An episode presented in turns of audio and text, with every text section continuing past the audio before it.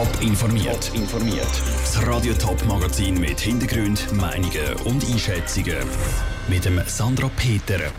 Was Fußballclubs aus der Challenge League dazu sagen, dass es wieder eine Barrage gibt und was laut Wirtschaftsexperten die Folgen für Zürich sind, dass Lafarge Holz im wegzügelt, das sind zwei von den Themen im Top informiert. Schauen wir zurück. Besonders spannend war es ja nicht. Die Rückrunde in der Fußball Challenge League. Schon im Winter war klar, Wohlen steigt freiwillig ab und schnell war auch klar, niemand stoppt Xamax auf dem Weg zum Aufstieg. Für die anderen Teams ist es um nichts mehr gegangen. Das soll sich ändern. Peter Hanselmann. Barrage ist zurück. Heißt, der Zweitletzte vor Super League muss gegen den Zweiten vor Challenge League spielen. Der Sieger von diesen zwei spielt dann die nächste Saison in der Super League. Eine Änderung, die vor allem Clubs vor Challenge League wollen. Eine Änderung, die für die Challenge League wichtig sei, sagt Andreas Mösli, der Geschäftsführer vom FC Winterthur. Man kann ja mal die Tabellen nehmen von dieser Saison. Was wäre passiert, wenn wir eine Barrage gehabt hätten? Der Zweitplatzierte hätte noch um den Aufstieg kämpfen dann wäre es ja bis zum fünften oder sechsten Platz wäre es eigentlich für, für Clubs noch mal etwas gegangen. Also man hätte wirklich ein breites Feld gehabt, wo wirklich sportlich auch Motivation gehabt hätte, noch mal Gas zu geben. Aber es sei halt nicht so gewesen. Xamax war weg und für die anderen ist es um nichts mehr gegangen. Und darum haben die anderen dann auch nur so Gas gegeben. Ein Club, der sicher noch mehr Gas gegeben hätte, ist der FC Schaffhausen. Schaffhausen ist hinter Xamax Zweiter geworden. Nicht nur, weil Schaffhausen als Zweiter könnte Barrage spielen sondern für die ganze Challenge League ist es wichtig, dass die Barrage wieder käme, sagt der Geschäftsführer vom FC Schaffhausen, der Marco Druckenbrot Fontane. Wir haben natürlich gesehen, mit Vaduz, mit Serve Genf und mir, und auch Rapperswil ist das schon ein Vierkampf gegen der zweite Platz. Und das ist sicher etwas, wo jetzt nächste Saison genau viel mehr für Spannung wird sorgen. Genau wegen der Spannung haben Challenge League Clubs schon länger gesagt, sie wollen die Parasch zurück. Vor einem halben Jahr haben dann die 20 Clubs aus der Super- und der Challenge League darüber abgestimmt. Da haben die Super League Clubs Nein gesagt. Das Thema war vom Tisch. Gewesen. Dass es jetzt doch noch klappt, hätte, hätte viel Einsatz gebraucht, sagt Andreas Mösli weiter. Habe den Vorstoß ausgearbeitet und äh, man hat viel Telefon gemacht, aber eben, das, am Schluss ist das ein gemeinsamer Entscheid gewesen. Das ist jetzt egal, ob das von mir oder sonst jemandem ist. Wichtig ist für den Erfolg, dass man das eben gemeinsam gemacht hat. Und so ist es jetzt ab nächster Saison, dass sieben Jahre nach dem letzten Barrage-Spiel die Barrage wieder eingeführt wird. Und der zweite vor Challenge League gegen den zweitletzten vor Super League um einen Platz in der Super League darf spielen. Der Beitrag von Peter Hanselmann.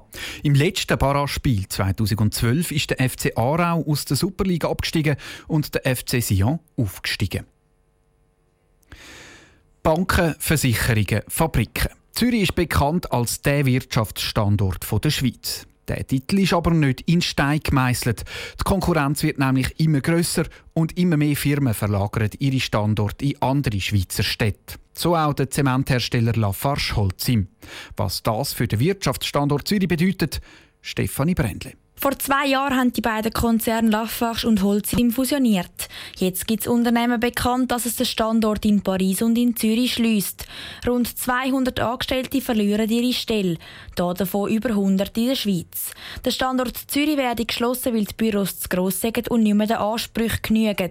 Für den Wirtschaftsexperten Peter Viktor Kunz ist Standortverlagerung darum die logische Konsequenz. Insofern gilt es natürlich auch, dass Büroräumlichkeiten im Kanton Zürich teurer sind als in anderen Kantonen. Und ich gehe mal davon aus, dass man im Kanton Zug auch einen guten Deal gefunden hat. Ich vermute auch mal, dass die Wirtschaftsförderung im Kanton Zug aktiv war, auf Lafarge Holz ihm zugegangen ist. Schlussendlich sei der Kostendruck im Kanton Zürich viel grösser als in anderen Kantonen. Dass Unternehmen ihren Standort hinterfragen, ist nicht ungewöhnlich. Gerade für Internationale spielt es tendenziell keine Rolle, ob sie in Zürich oder allgemein in der Schweiz vertreten sind. Ein Standort sei nämlich nie sakrosankt, sagt der Wirtschaftsexperte Martin Spiller. Also wenn doch so einen grossen Namen wie Lafarge Holcim sagt, man will halt den Standort am anderen Ort stärken und wenn man Zürich den Rücken kehren, dann ist das natürlich für die Wirtschaftsstadt Zürich ist das eindeutig ein negatives Signal und sage jetzt mal, ist auch ein Wink mit dem Zaunfall an die politischen Verantwortlichen in Zürich. Das unterstreicht auch der Peter Viktor Kunz. Es sei ganz wichtig, dass der Wirtschaftsstandort Zürich etwas unternimmt, damit nicht noch mehr Unternehmen abzügeln. Zürich hat generell Themen, dass sie schauen müssen, dass sie wettbewerbsfähig sind. Ich glaube, aus einer gesamtheitlichen Betrachtung heraus muss man sagen, es ist zumindest positiv, dass Lafarge Holcim jetzt mit dem Standort in der Schweiz die Frage stellen. Und darum müssen nicht nur der Wirtschaftsstandort Zürich an auch die Schweiz gesamthaft müsse etwas unternehmen, um mit der internationalen Konkurrenz mitzuheben. Der Beitrag von Stefanie Brändle. Die Standortschliessung und der Stellenabbau von der Lafarge Holcim soll bis Ende Jahr abgeschlossen sein. Waffenrecht, Bauernstreit und Lohngleichheit. In der Sommersession dürfte es im Bundeshaus zu hitzigen Debatten kommen.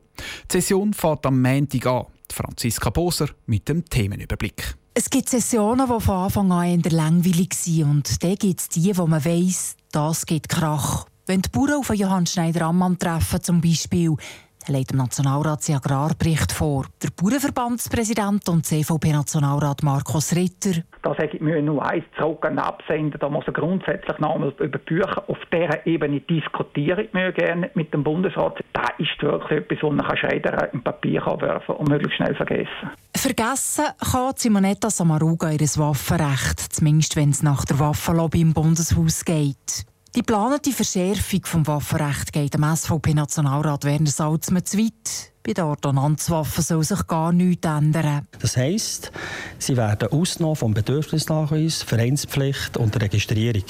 Und somit haben die Soldaten eine Waffe, die sie bekommen, die nicht verboten ist.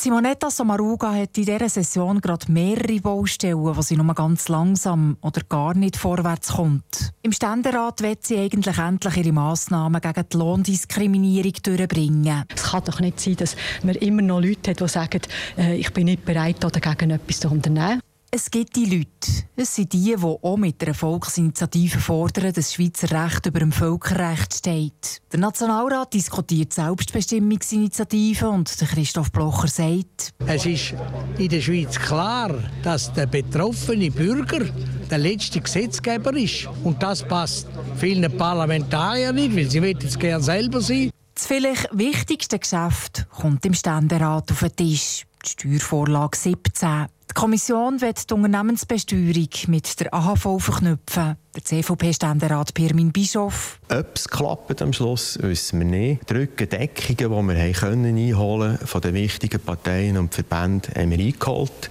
Und in diesem Sinne bin ich verhalten zuversichtlich. Die Parlamentarier starten also zuversichtlich in die Sommersession. Und das ist bei diesen Themen dringend nötig. Der eine oder andere geht in den nächsten drei Wochen ganz sicher als Verlierer vom Platz. Top informiert, auch als Podcast. Mehr Informationen gibt's auf toponline.ch.